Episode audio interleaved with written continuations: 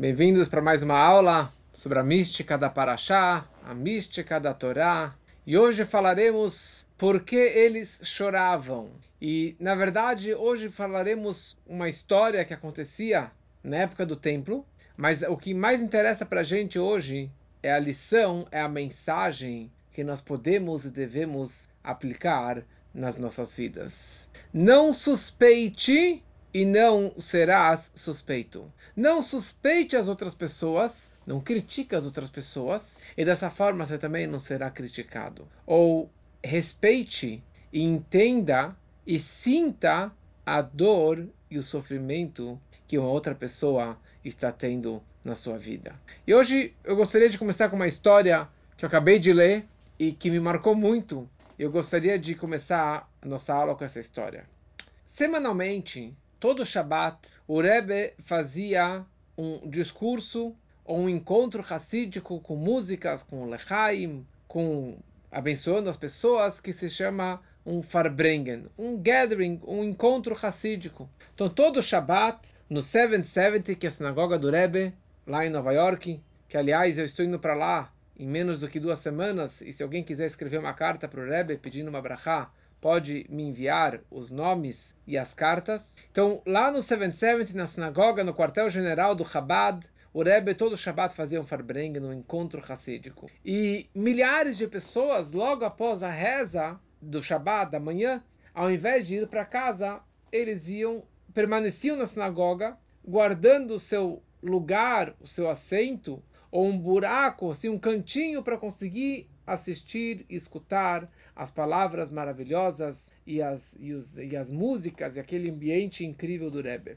E todo mundo realmente escutando o Rebbe, aprendendo mensagens novas da Paraxá. Aliás, tudo que eu falo é baseado nesses discursos que o Rebbe falou durante décadas. No meio cantava alguma música, o Rebbe fazia algum lachaim, abençoava alguém, falava alguma palavra em particular para alguém e continuava então fazendo o seu discurso. Então, as pessoas ficavam lá já amontoadas, se preparando para a entrada do Rebbe. O Rebbe entrava no Farbrengen, na sinagoga central, sentava na sua cadeira com silêncio absoluto e o Rebbe falava e falava e falava. Então, normalmente, todo Shabat, depois do almoço, uma e meia, o Rebbe começava esse encontro, mas haviam outras datas especiais também, datas racídicas ou datas festas judaicas, nas quais o Rebbe fazia esse discurso especial.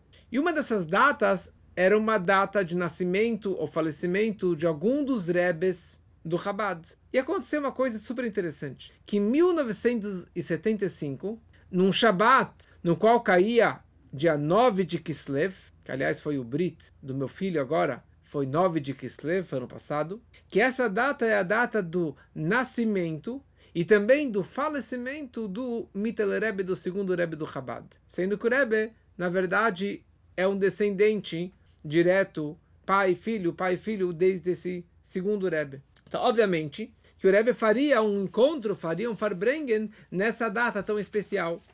Só que aconteceu, pelo espanto de todos, naquele Shabat, naquele encontro, o Rebbe, Rebbe falou, não haverá encontro. Não haverá discurso, não haverá Farbrengen, todo mundo pode ir para casa, porque não haverá o encontro hoje. E todo mundo ficou surpreso, porque era algo totalmente anormal. E a grande pergunta é, por que não aconteceu aquele Farbrengen, aquele encontro naquele Shabat. E um, uma das pessoas que estava lá presente, Rab Nachman eh, Teberansky, ele explicou o seguinte: a história que aconteceu foi a seguinte: numa das escolas lá do bairro, lá do Brooklyn, tinha uma criança um pouquinho diferente que ele a aparência física dele também era um pouquinho diferente das outras crianças e fizeram com ele o que hoje é chamado de bullying. Antigamente não existia a palavra bullying, mas fizeram com ele o bullying. E encheram ele, gozaram dele, e a criança se sentiu muito mal. A mãe do garoto, indignada, escreveu uma carta para o Rebbe do acontecimento, do acontecido.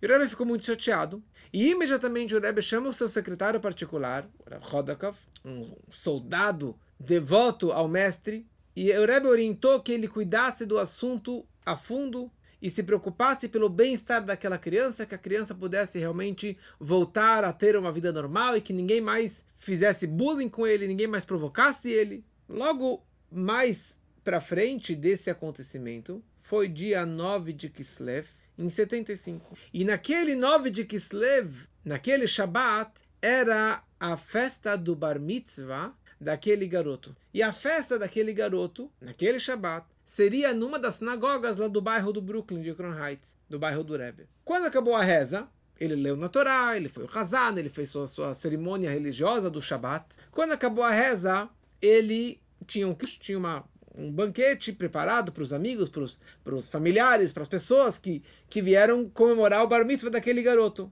Só que as pessoas na cabeça falaram: Bom, vou ficar aqui um pouquinho, vou comer alguma coisa, fazer um lachaim, eu vou correr para o 770 para participar do discurso do Farbrengen do Rebbe. Eles já estavam prestes a sair do bar mitzvah daquele garoto. E chegam alguns Hassidim, alguns discípulos correndo do 770 falando: podem ficar aqui, que o Rebbe anulou, cancelou aquele Farbrengen naquele encontro. Ninguém sabe por quê, mas podemos agora continuar aqui comemorando o bar mitzvah desse garoto. E obviamente que a alegria do garoto foi enorme, de que todo mundo pudesse ficar, celebrar a tarde toda pela festa do seu bar mitzvah. Mais para frente o Rebbe explica para o secretário por que realmente ele cancelou o seu discurso e aquele encontro com os discípulos para que aquele garoto não ficasse chateado que comemoraram o seu bar mitzvah de uma forma rápida e ligeira, porque todo mundo estava mais interessado no discurso do Rebbe do que a comemoração do seu bar mitzvah. O Rebbe abriu mão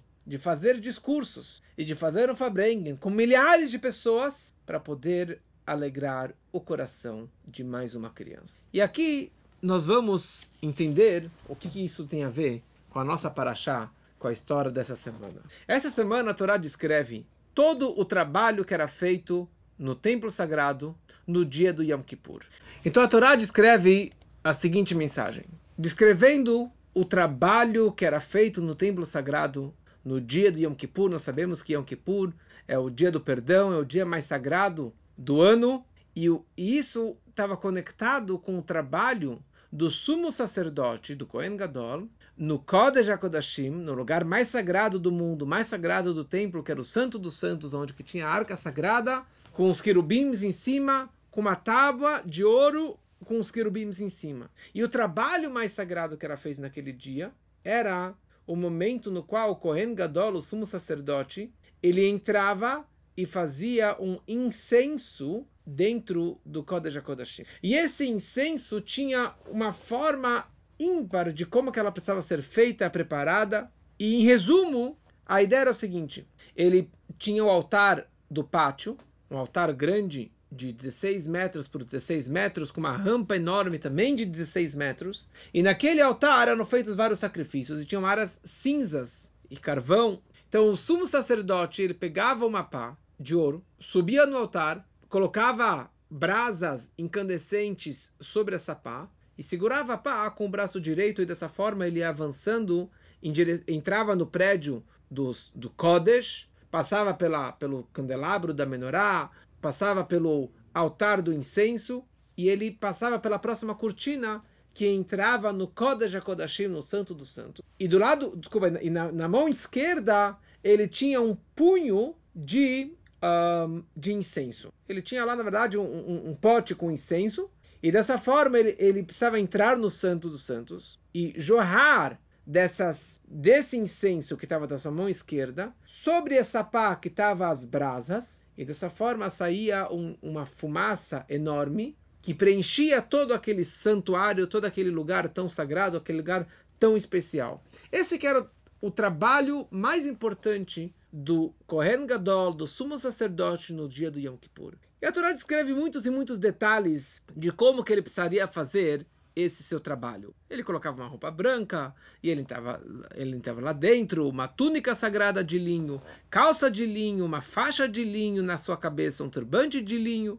E ele colocava, ele ia na mikva, emergia no mikva, na, na, na, numa água especial para poder se purificar, para poder vestir essas, essas roupas. Daí a Torá, só, só para ler um pouquinho para vocês entenderem o que está acontecendo. Então ele deve pegar uma pá cheia de brasas do altar diante de Deus. Duas mãos cheias de fino incenso e trazê-los além da cortina. E ele colocará o incenso no, no fogo perante Deus. A fumaça do incenso envolverá a tampa do altar do testemunho, ou seja, todo aquele ambiente, e dessa forma ele não morrerá. Então, o Ketoret, dentro desse Ketoret, desse incenso, era uma mistura de 11 especiarias, samim ou samemanim, que foram moídas e preparadas uma, de uma forma específica, que só uma família que sabia fazer isso. E diariamente, durante o ano todo, esse ketoret, esse incenso era sacrificado, ele era, na verdade, ofertado sobre o Mizbeach Hazahav, o altar de ouro. De novo, havia um altar no, no, no pátio, que era o altar das oferendas, do sacrifício dos animais. Dentro do prédio, no primeiro ambiente, havia a menorá, o candelabro, havia a mesa dos doze pães, como que eu falei na semana passada. E também havia esse Mizbeach HaZahav, o altar de ouro, que era o altar do Ketoret, o altar da, do incenso. Então, diariamente, de manhã e de noite, era trazido nesse altar de ouro, um altar pequenininho, baixinho, esse incenso tão especial. Hoje, que não temos mais o templo sagrado, então nas nossas rezas matinais, nós temos um trecho que é o Pituma Ketoret, que descreve o Ketoret, como que era feito. E no momento que você verbaliza essa reza, descrevendo como que era feito esse incenso, isso também acaba influenciando na nossa vida. E é considerado como se eu estivesse trazendo esse incenso perante Deus eh, hoje em dia também. Só que o que? Uma semana antes do Yom Kippur, o Kohen Gadol ele era levado até o templo se separando de tudo que era profano, e ele tinha um intensivão de uma semana para treinar todos os trabalhos que ele deveria fazer durante Yom Kippur, que eram dezenas de trabalhos, e ele precisava saber fazer exatamente para não errar, porque isso poderia arriscar a sua própria vida. E durante esse preparo, durante esse preparo, ele fazia um, uma conversa com os anciões e era uma conversa diferente. Qual era a conversa? Isso é baseado no Memônides. O Memônides ele descreve o seguinte: a heresia minut, pessoas hereges, surgiu em Israel na época do Segundo Templo. Os Tzedokim, que eram os saduceus, que seriam os reformistas da época, emergiram rejeitando a lei oral. Ou seja, esses Tzedokim eles acreditavam só na Torá escrita, no Pentateuco. Mas toda a Torá oral, como que a gente lê no Porque Avó, no, no Ética dos Pais, Torá se vai lá no Moshe, que Deus passou para Moshe a Torá escrita e a Torá oral. E Moshe passou oralmente, verbalmente, de boca a boca, e assim foi passando gerações e gerações, até que foi escrito o Talmud, a Gemara, que é a, a Torá oral que foi redigida é, no papel. Então, esses tzedokim, esses saduceus, eles só acreditavam na Torá escrita. Mas toda a Torá oral, a tradição oral que veio desde Moisés do Monte Sinai, eles negavam essa Torá. Dessa forma, eles levavam toda a Torá ao pé da letra, sem as interpretações do Talmud, dos sábios que vieram também de Moshe, que também veio de Deus. Por exemplo, Tfilim, Tfilim a gente fala o Você tem que amarrar como um sinal na tua mão. A minha mão é aqui. Por que, que você coloca o Tfilim aqui no muki? Bem einecha, entre os teus olhos. Entre meus olhos é no meu nariz. Por que, que a gente coloca o Tfilim no, no cabelo, na parte de cima da testa? Isso faz parte da Torá oral. E eles não acreditavam na Torá oral. Portanto, Tfilim para eles é fazer um sinal. Quem disse que o tefilim tem que ser preto, quadrado, de couro, com todos os detalhes? Eles pegavam uma caneta, faziam um sinal na mão. A Torá não falou de fazer um sinal na mão? Entre os olhos, então ele fazia algum sinal entre os olhos. O tzitzit, a Torá descreve que o tzitzit você tem o reitam, você tem que enxergar o tzitzit. Quem te diz que você tem que vestir o tzitzit? Então eles penduravam o tzitzit num lugar visível no meio da sala. Ou seja, tudo e eles pegavam ao pé da letra sem a verdadeira interpretação que Deus passou para Moshe e verbalmente, oralmente ele passou de geração em geração. Então, foi o que aconteceu aqui, essa discussão em inúmeros casos, em inúmeras situações. Então, eles sustentavam que o incenso do Yom Kippur, Presta atenção na diferença. Deve ser primeiro colocado sobre as brasas no santuário externo, ou seja, fora da cortina, fora do santo dos santos do Kodesh HaKodashim. E somente quando a sua fumaça subisse, deve então ser trazido para dentro. E eles se baseavam numa frase que a Torá descreve, e eles pegavam ao pé da letra. A Torá descreve: Pois em uma nuvem aparecerei na tampa da arca. Então eles entendiam isso como a nuvem do incenso. Ou seja, na hora que você já tiver o incenso já subindo fumaça, só então que você vai entrar no Kodesh HaKodashim. Só que os sábios, eles aprenderam por tradição oral que o incenso deve ser colocado sobre as brasas dentro dos santos dos santos, diante da arca sagrada, na frente dos querubins, como que a Torá descreve, e ele colocará o incenso no fogo diante de Deus. Então essa é aquela discussão. Os hereges, os tzedokim colocavam para fora da, tipo, fora do Santo dos Santos, a, o incenso nas brasas e subia a fumaça e só então entravam. E a Torá nos orienta, os sábios nos orientam, o Talmud orienta, por tradição oral, que ele entrava no Santo dos Santos, uma mão as brasas, na outra mão o incenso, e só lá dentro que ele fazia essa mistura. Só que, sendo que esse era o trabalho mais sagrado, do dia mais sagrado, mais importante, com a pessoa mais importante, então aqui na época do segundo templo sagrado, que já tinha muita assimilação, e muitos dos judeus e dos sábios e dos anciões e dos ricos, eles faziam parte desse grupo dos Sedukim, e muitos deles eram hereges, e infelizmente muitos dos sacerdotes que trabalhavam no templo, no segundo templo, faziam parte desse grupo dos hereges e eles compravam o cargo de Kohen, eles compravam o cargo do sumo sacerdote e faziam um estrago lá dentro, colocavam idolatria e etc e tal. Então, sendo que na época do segundo templo já tinham muitos judeus hereges, então no dia do Yom Kippur, ou na véspera do Yom Kippur, os anciões viravam para o sumo sacerdote, para o Kohen Gadol, e faziam ele jurar a seguinte coisa. Falavam para ele a seguinte frase: Meu senhor, sumo sacerdote, nós somos agentes do tribunal e você, nosso agente e um agente do tribunal. Nós exigimos que você jure em nome de Deus que faz seu nome habitar nessa casa, que você não desviará de nossas instruções. Ou seja, que você vai fazer exatamente da forma que nós estamos te orientando e não da forma que os hereges lá fora eles estarem fazendo isso. E o Talmud conclui falando: ele, o sacerdote, o sumo sacerdote, se virava e chorava por ser suspeito de heresia, e eles, os sábios anciões, também se viravam e choravam, porque suspeitaram de uma pessoa sem conhecer as suas opiniões se realmente ele era um herege ou se ele não era um herege. Talvez ele não tivesse nada a ver com isso, não tivesse tais pensamentos em seu coração, mas eles choravam porque eles suspeitaram uma pessoa e talvez era de uma forma é, incorreta de você suspeitar uma pessoa dessa forma. Então, essa que foi a história. Então o Cohen Gadol chorou porque suspeitaram que ele era um herege, e os outros sábios também choraram por terem suspeitado de alguém que talvez não era um herege, que não faria besteira. E a grande pergunta é: que história é essa? Que você vai fazer um sumo sacerdote jurar que ele não vai fazer besteira, que ele não vai desviar da orientação dos sábios. E daí, depois que fizeram ele jurar, eles vão lá e choram. Calma aí. Se eles estão suspeitando corretamente, então faça ele jurar. E pronto, que vocês têm que chorar. E se é incorreto, então não façam que ele jure. Então, que história é essa de você fazer ele chorar, ele jurar, depois vocês choram que vocês se arrependem? E por outro lado, é, que história é essa que o Kohen Gadol, o sumo sacerdote, ele está chorando porque estão suspeitando ele? Tipo, por que, que ele tem que chorar? Que história é essa?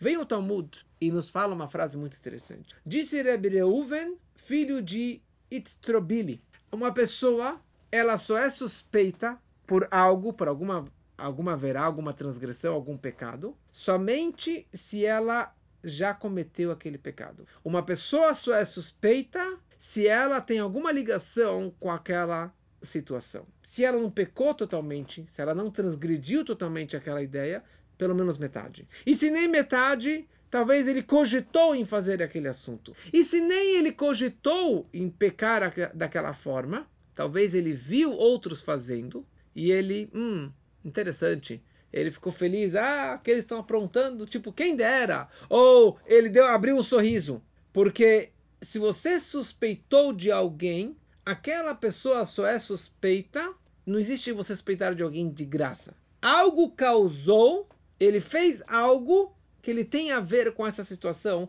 que ele está sendo suspeito. Então, mesma coisa em relação ao, ao Yom Kippur. O Kohen Gadol, o sumo sacerdote, ele pegava o incenso com aquela pá e ele entrava no Santo dos Santos. E no momento que a, a, a, a nuvem ela subia e crescia, ela crescia de uma da seguinte forma: quando que a nuvem ela crescia e aparecia como se fosse um, um cacho de uvas, ou seja, uma nuvem bonita, grande, isso representava o perdão porque o trabalho de Yom Kippur era para perdoar o povo. Então, o fato é que subiu uma nuvem dessa forma, isso representava que o povo ele foi perdoado. Agora, se o a fumaça do incenso não cobrisse toda a arca, ou seja, não aparecia como um cacho de uvas, então ele sabia que ele iria morrer e que o povo ele não foi, não foi perdoado. Então, consequentemente, o fato que ele estava fazendo seu trabalho, então todo o povo de Israel temia e tremia no momento que o sumo sacerdote entrava no Santo dos Santos. Porque enquanto que ele não saísse são e salvo vivo, então o perdão de todo o povo estava pendurado, estava sob uma condição. Então, no momento que ele saía são e salvo, significava que a nuvem subiu como um cacho de uva. Significa que a nuvem, realmente, a fumaça saiu de uma forma bonita. Ou seja, que ele foi perdoado e que o povo foi perdoado. Então, fazia um Yom Tov, fazia uma festa linda e maravilhosa em comemoração pela, pela vitória, pela, pelo perdão do povo. Então, Deus ele fala: de todos os sacrifícios que vocês faziam, o mais importante, o mais querido para mim era o incenso. Porque na época de, de, de Moisés, na época de Moshe e Aaron, o que aconteceu naquela situação? Tinha uma, uma pandemia, tinha uma epidemia, e Moshe orientou o seu irmão Aaron que trouxesse e fizesse um incenso, e dessa forma acabou a epidemia, acabou a morte, acabou o castigo do povo. Então aqui nós vemos o poder, o poder do incenso. Então, o que acontece aqui? A pessoa, ela só é suspeita se ela tem alguma ligação com aquela situação. Então, o fato que suspeitavam o sumo sacerdote significa que ele tem alguma ligação com ele. Porque se não tivesse a ver com ele, ele não seria suspeito. Então, talvez indiretamente ele viu alguém transgredindo, fazendo contra a orientação dos sábios, e por isso que ele acabou sendo suspeito também, suspeitado também. Então, os sábios que fizeram ele jurar choravam, por que, que eles choravam? Porque eles suspeitaram de alguém que talvez nunca cogitou em pecar. Por que, que eles precisavam fazer ele jurar? Para ter certeza que ele fazia, faria o, o, o incenso do Yom Kippur, que nele dependia todo o ano seguinte, todo o perdão do povo todo. Então, eles queriam make sure, ter certeza que o trabalho que ele faria seria um trabalho correto. Agora, os outros trabalhos que ele fazia nesse dia, trazer o touro, trazer o carneiro, trazer os outros trabalhos que ele fazia, o bode expiatório, etc. Então, cada tipo de sacrifício que ele fazia naquele dia tinha um outro tipo de perdão. Um era um perdão para a pessoa dele, outro era perdão para a família dele, outro era perdão para os sacerdotes, para o povo de Israel e assim por diante. Agora, fazer o incenso era o trabalho único, ímpar daquele dia. Ahad Bashanah, no dia único, um trabalho único no lugar único, a pessoa única para se conectar com o único, com Deus único. E através do incenso, ele iria consagrar todo o povo Goi Kadosh. E dessa forma todos seriam perdoados e todos receberiam toda a brachá e todas as bênçãos e toda a energia sagrada do, do, do dia do, sagrado do Yom Kippur. Então, por ser um trabalho extremamente sagrado, precisavam ter certeza absoluta que o trabalho seria perfeito mesmo se fosse necessário de suspeitar daquela pessoa, daquele Kohen Gadol. Mas, sendo que existe um conceito, uma mitzvah de Avat Israel, de amar um outro judeu, uma mitzvah de você amar uma outra pessoa, então o fato que você suspeitou do outro, mesmo que é uma ordem de Deus, uma ordem da Torá, tocou no coração deles, incomodou eles a tal ponto que eles choravam, choraram chorar é algo que te incomoda profundamente. Ou seja, eles pensaram no assunto, eu suspeitei de uma outra pessoa que talvez ele faz parte do grupo dos hereges, ele tem pensamentos de heresia, então eles acabaram realmente de tanta dor, de tanto sofrimento, eles acabaram chorando por ter suspeitado uma outra pessoa. E aconteceram casos como esse, que uma pessoa, ele era um herege, ele entrou no, no Santo dos Santos, ele fez o incenso da forma incorreta, ele fez a fumaça por fora, ele entrou já com a fumaça lá dentro. Quando ele saiu, ele encontrou com seu pai, que também fazia parte desses tzedokim, desses hereges. Ele falou, papai, eu esperei a minha vida toda quando que eu poderia fazer da forma que nós acreditamos? E logo na sequência, alguns dias depois, ele caiu e ele morreu. Então aqui nós aprendemos que como que devemos ter uma sensibilidade pelo próximo, amar o próximo como a ti mesmo, não suspeitar do outro. E, e a, uma, uma, uma, mensagem tão incrível para a nossa vida de como que devemos ter a Avat Israel, amar o próximo como a ti. Ou seja, no dia do Yom Kippur, com toda a santidade, com todo o preparo para o dia do Yom Kippur, o tribunal parava para suspeitar daquela pessoa e fazer ele jurar, mas no final eles acabavam chorando. Então, essa lei aqui é uma lei simples, mas que nós podemos aprender muito para a nossa vida. Porque o templo hoje não existe, mas cada um tem o seu micro templo dentro de si. E, e ele deve o tempo todo tomar conta dos seus pensamentos, das, das, suas falas, das suas ações e como que se eu agredir talvez uma outra pessoa. Como que o Rebbe falou uma coisa tão bonita. Depois que ele falou esse, esse discurso, que foi depois de um Simchat Torah, o Rebbe falou, aliás, falando Simchat Torah, quer dizer, na sinagoga do Rebbe tem milhares e milhares, dezenas de milhares de pessoas dançando, de tão apertado que é, que era e que é ainda hoje. E o Rebbe falou, talvez na sua dança, que você estava feliz e pulando no, Yom, no Simchat Torah, Talvez você acabou empurrando o teu vizinho. Talvez você acabou pisando no pé do seu vizinho. Quando acabar esse discurso, eu quero que você vire para o seu vizinho e fala: será que eu te empurrei sem querer? Será que eu te machuquei sem querer? Será que eu fui mais agressivo com você sem querer? Peça desculpas, mas peça desculpas com todo o coração, a tal ponto que você chore, porque você talvez machucou o outro fisicamente, emocionalmente, intelectualmente. Se você fez um bullying uma vez, com algum colega, com algum vizinho, com algum amigo, então você tem que pedir desculpas para ele. Porque a mancha que você deixou no coração daquela criança pode ser que seja para sempre. Você pode estar mudando o trajeto daquela pessoa. Uma vez eu vi uma carta muito, duri, muito bonita do Rebbe, que o Rebbe falou para alguém que estava com dificuldades de casar, de achar uma cara metade, achar o seu shidur.